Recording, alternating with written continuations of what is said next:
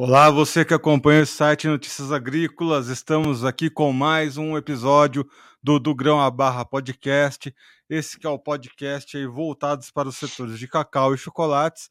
Hoje a gente vai ter um assunto de extrema importância, então você que está nos acompanhando ao vivo, já deixa aqui né, a primeira mensagem que você pode compartilhar suas dúvidas aqui conosco ao longo do episódio de hoje porque a gente vai falar sobre monelíase do cacau, que é uma doença muito agressiva, que tem gerado aí alguns temores ao longo do ano passado, ao longo do ano passado houveram até algumas quarentenas por causa dessa doença, mas antes da gente iniciar essa da gente iniciar e abordar sobre esse assunto, eu tenho outros dois anúncios aqui para fazer. O primeiro é que vocês têm até o dia 12 de, de maio para votar no Notícias Agrícolas, na segunda edição do prêmio Os Mais Admirados da Imprensa do Agronegócio.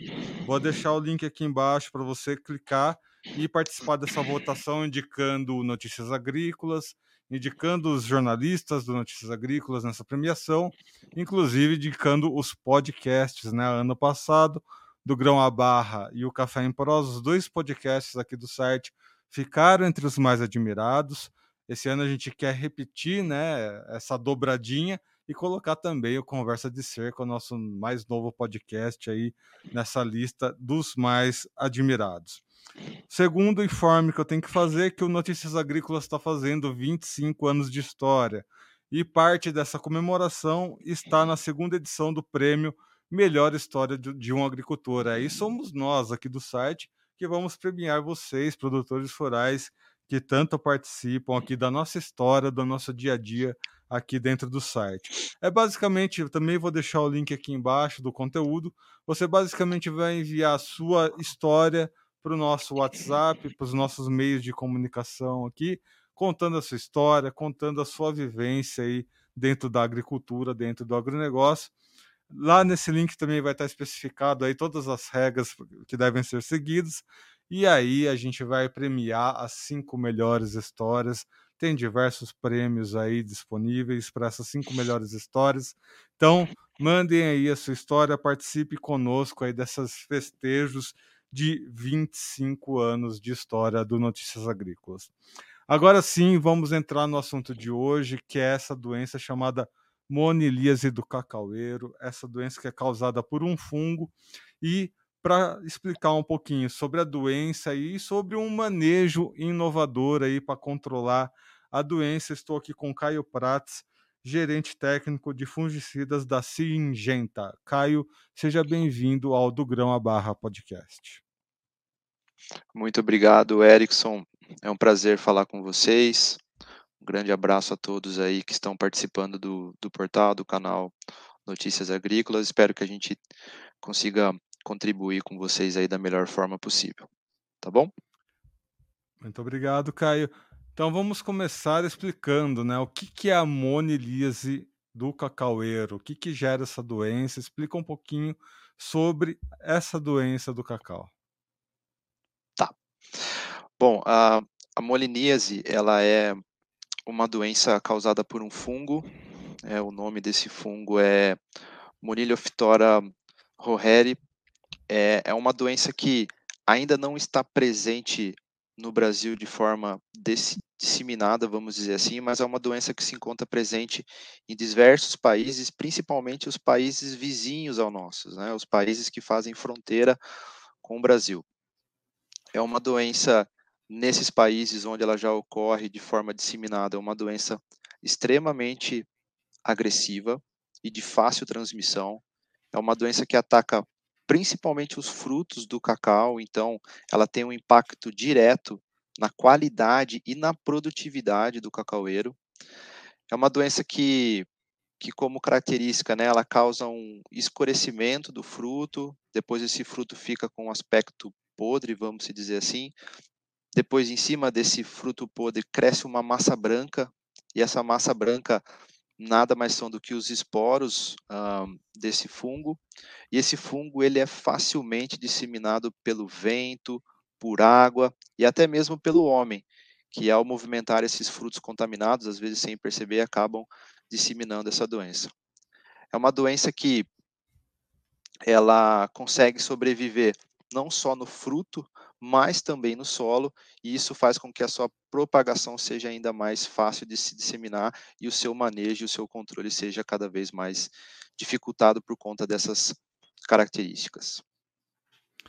E há muitas pessoas que falam, né, que a monelise é meio que uma prima aí da, da vassoura de bruxa, até mesmo pela forma, né, por ser um fungo, as formas como né, se dissipa, é, pela agressividade.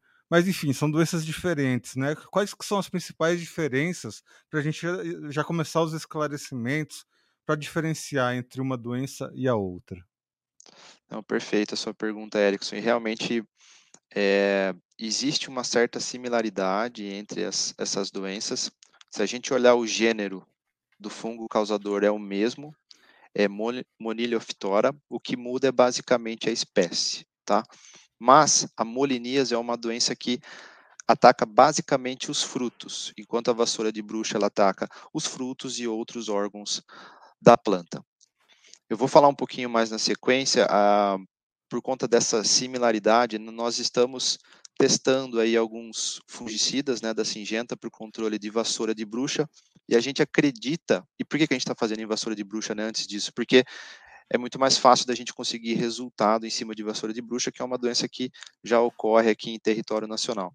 E a gente acredita que esses dados que a gente vai gerar em vassoura de bruxa, a gente possa, no futuro, ter uma correlação grande com a moliníase, tá?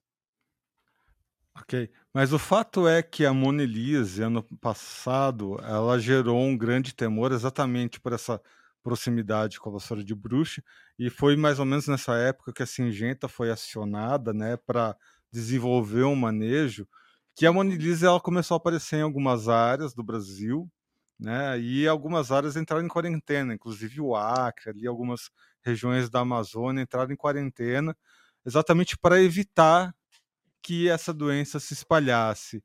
Uh, conta um pouquinho sobre esse histórico, os temores, o que, que realmente aconteceu naquela época, foi uma medida preventiva que se mostrou efetiva e quais são as preocupações que levaram né, a Singenta de fato ter aí um acordo para desenvolver um novo produto para conter a, a, a, doença.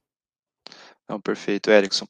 Na verdade, é, esse contato entre Singenta e, e Secretaria é, da Agricultura do Estado da Bahia começou e no início de 2020, um pouquinho antes da pandemia. Então, o Lucas Teixeira Costa, que até então era o secretário é, da Agricultura do Estado da Bahia, nos procurou proativamente, é, trazendo essa preocupação com a moliníase, com a entrada da moliníase no Brasil, porque na visão dele a doença estava cada vez mais próxima, atacando aí os nossos países vizinhos que fazem fronteira com o Brasil, tá? É, naquele momento, a doença não, não tinha ainda nenhum relato no Brasil, era só realmente uma ameaça, mas essa atitude proativa do, do ex-secretário foi tão assertiva, né, que no ano passado culminou realmente da gente ter aí o primeiro relato de moliníase no Brasil, como você muito bem comentou.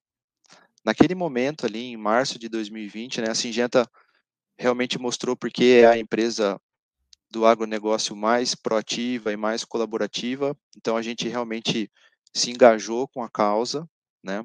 Fomos procurar entender um pouco mais sobre a moliníase a nível global e entender dentro do nosso portfólio de fungicida quais produtos que a gente poderia disponibilizar é, para registro, para que quando essa doença aparecesse no Brasil, os agricultores já tivessem né, esses fungicidas disponíveis em mãos.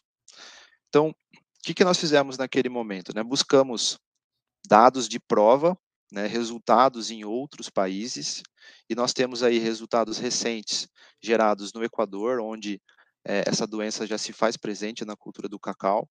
Temos resultados ali de dois fungicidas, né, do, do Amistar Top, que é a composição de estrobirulina com triazol, o nosso azoxystrobin com difenoconazol, e o Bravonil 720, que é a composição de clorotalonil. Então, naquele momento, nós identificamos esses resultados, né, E entendemos que esses produtos poderiam também ajudar os agricultores de cacau aqui no Brasil a manejar essa doença caso ela, ela aparecesse, e ali iniciamos um processo de extrapolação de registro, né? que isso é feito através da, do projeto de Minor Crop, que é um projeto que a Singenta também é, incentiva e está sempre é, sendo pioneira nesse sentido. E ali nós fizemos a extrapolação pedindo o registro de Amistar Top e Bravonil 720 para o controle dessa doença no Brasil. O que aconteceu desde a submissão é que nós tivemos aí recentemente, aí no início de 2022, a obtenção do registro do, do Amistar Top, né, para o controle dessa doença via essa estratégia de extrapolação, e o Bravonil 720 a gente espera ter o registro até meados aí do meio do ano de 2022. E aí, Caio, vamos entrar aqui no, nas questões mais técnicas. Okay. Primeiro porque, né, as lavouras de cacau normalmente elas estão em ambientes, né, onde é difícil entrar máquina, né, para por exemplo, um pulverizador, enfim.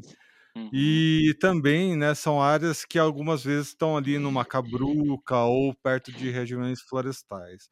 Ou seja, uh, qual que é a parte técnica de manejo para esse fungicida? Como é que vocês desenvolveram um manejo específico para colocar esse produto aí no cacau? Então, nós usamos, é, como eu disse, Érico, a gente usou os dados das práticas culturais que já são feitas em outros países, tá? Para conseguir essa, essa extrapolação e ter o registro desse produto de forma mais rápida aqui no Brasil. O que está sendo feito, né, e parceria com a CEPLAC principalmente, é um refinamento disso.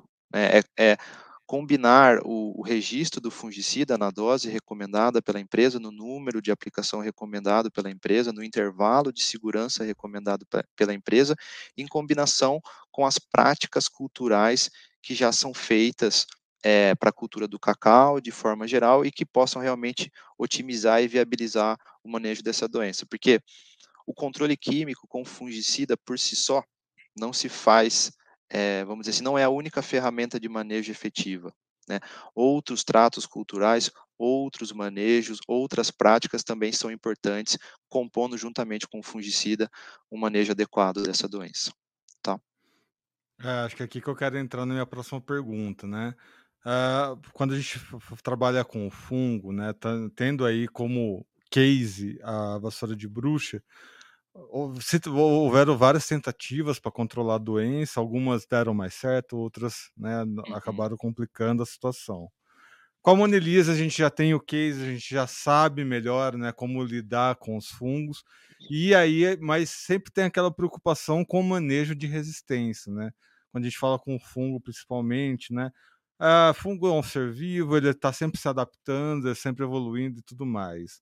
Uh, qual, qual, que é o melhor método aí dessas questões de manejo, exatamente tendo essa visão, né, de colocar diversas peças, né, para funcionar, exatamente para ter uma prevenção maior, né, para evitar a doença, acho que o princípio é esse, e também para evitar, né, fazer um manejo de resistência aí. Quais que são as indicações para esse caso específico?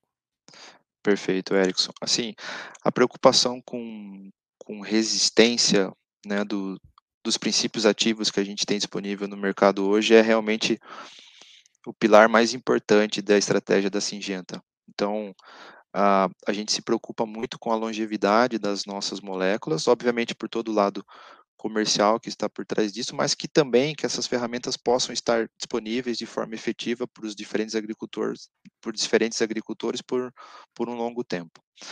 Então, como princípio básico e, e trazendo o aprendizado de outros patossistemas, de outras doenças em outros cultivos, para um bom manejo de resistência, é fundamental você ter o máximo número de ferramentas disponíveis. O que, que isso quer dizer na prática?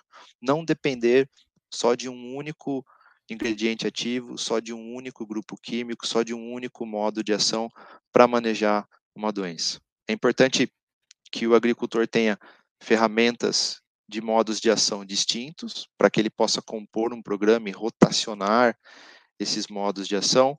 É importante que o agricultor respeite as recomendações que estão na bula, né? então, no que diz respeito à dose, evitar superdosagem e subdosagem, respeitar o número de aplicação, respeitar o intervalo entre as aplicações e realmente não expor o produto num cenário curativo, né? Porque os fungicidas têm como base o seu controle preventivo. A grande maioria deles expressa o seu maior potencial de forma preventiva, ou seja, o produto tem que estar na planta antes da entrada da doença. Quando ocorre o contrário, quando a doença já está presente e o fungicida é aplicado, a sua efetividade cai muito, né, porque de forma curativa a grande maioria deles tem a sua ação limitada, e isso faz com que realmente o, o composto, né, o ingrediente ativo, seja exposto a uma maior resistência do, do patógeno, da doença em questão. Ah, é, esse é um ponto importantíssimo para a gente trazer aqui também, porque assim, o cacau, ele ele teve a sua pujança ali, né, na, na, região da Bahia, no sul da Bahia, né? Mas o que a gente vê atualmente é o cacau indo para novas regiões, né? Ah, tá chegando inclusive São Paulo, Espírito Santo, né? Enfim, outros estados, né, como Pará, que aí começou a competir em produção com a Bahia.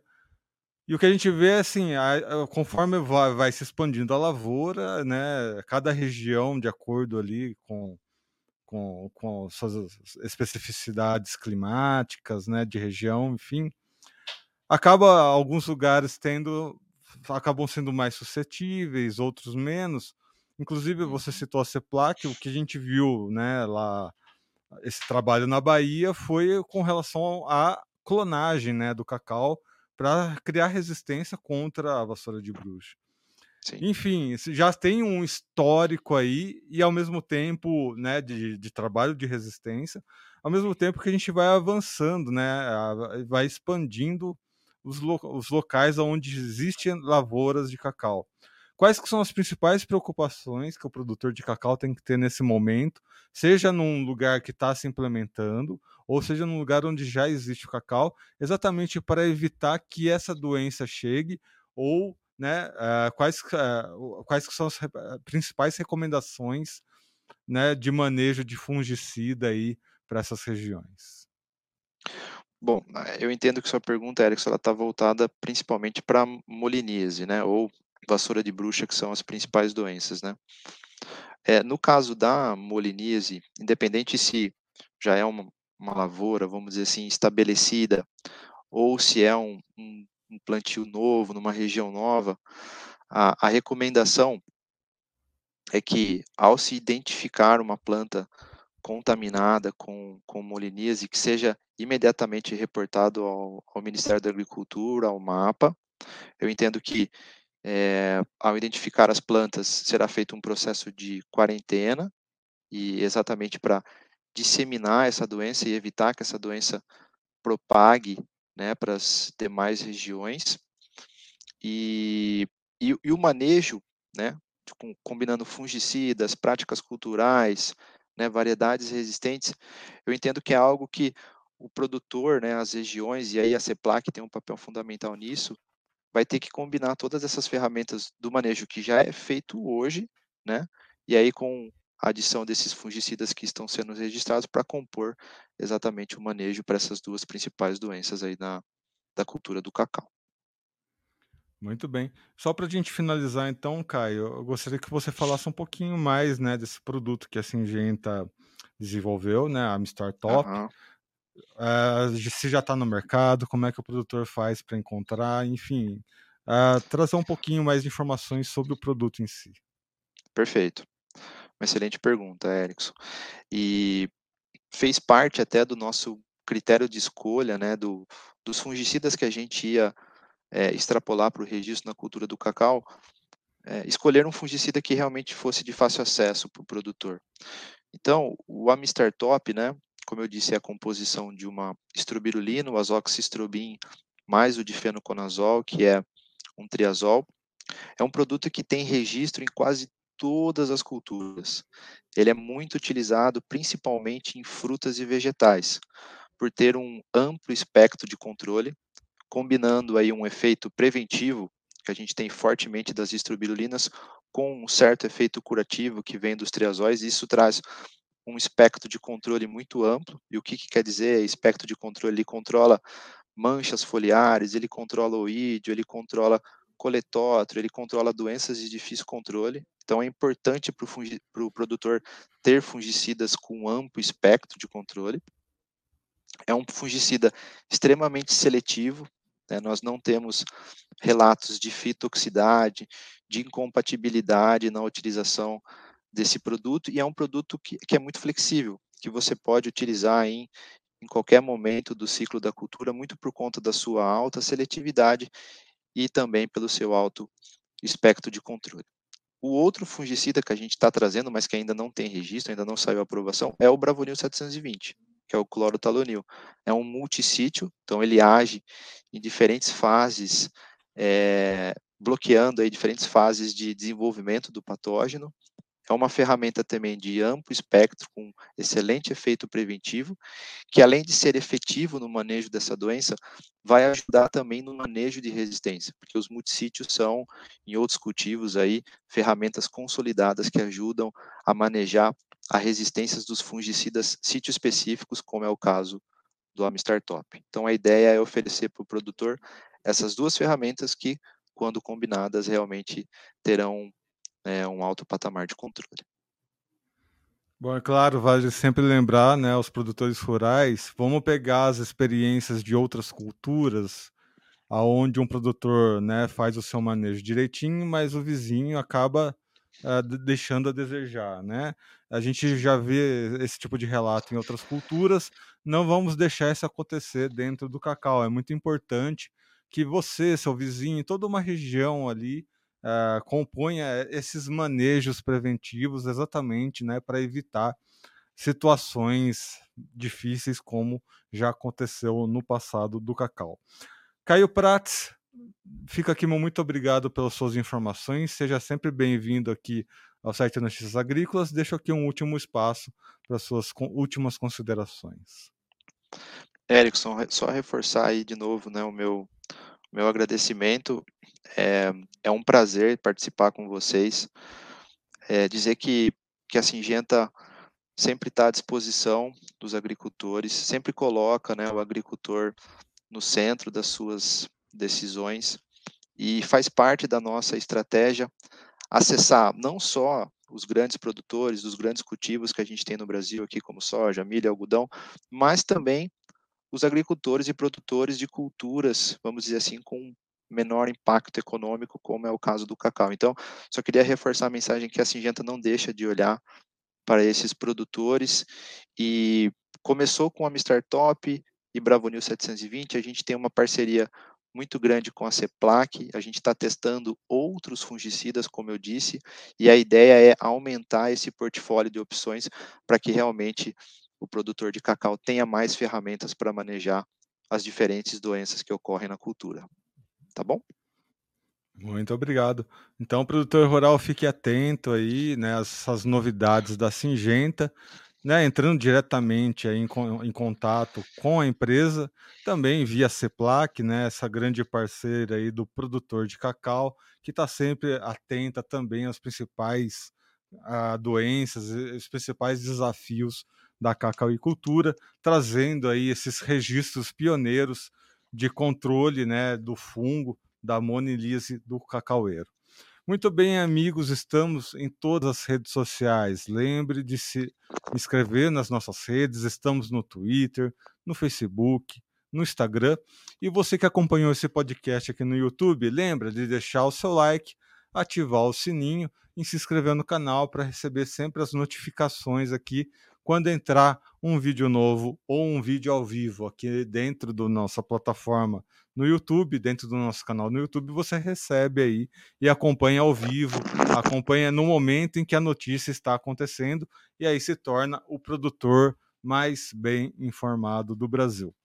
Eu vou ficando por aqui até o próximo episódio do Do Grão a Barra Podcast. Um abraço.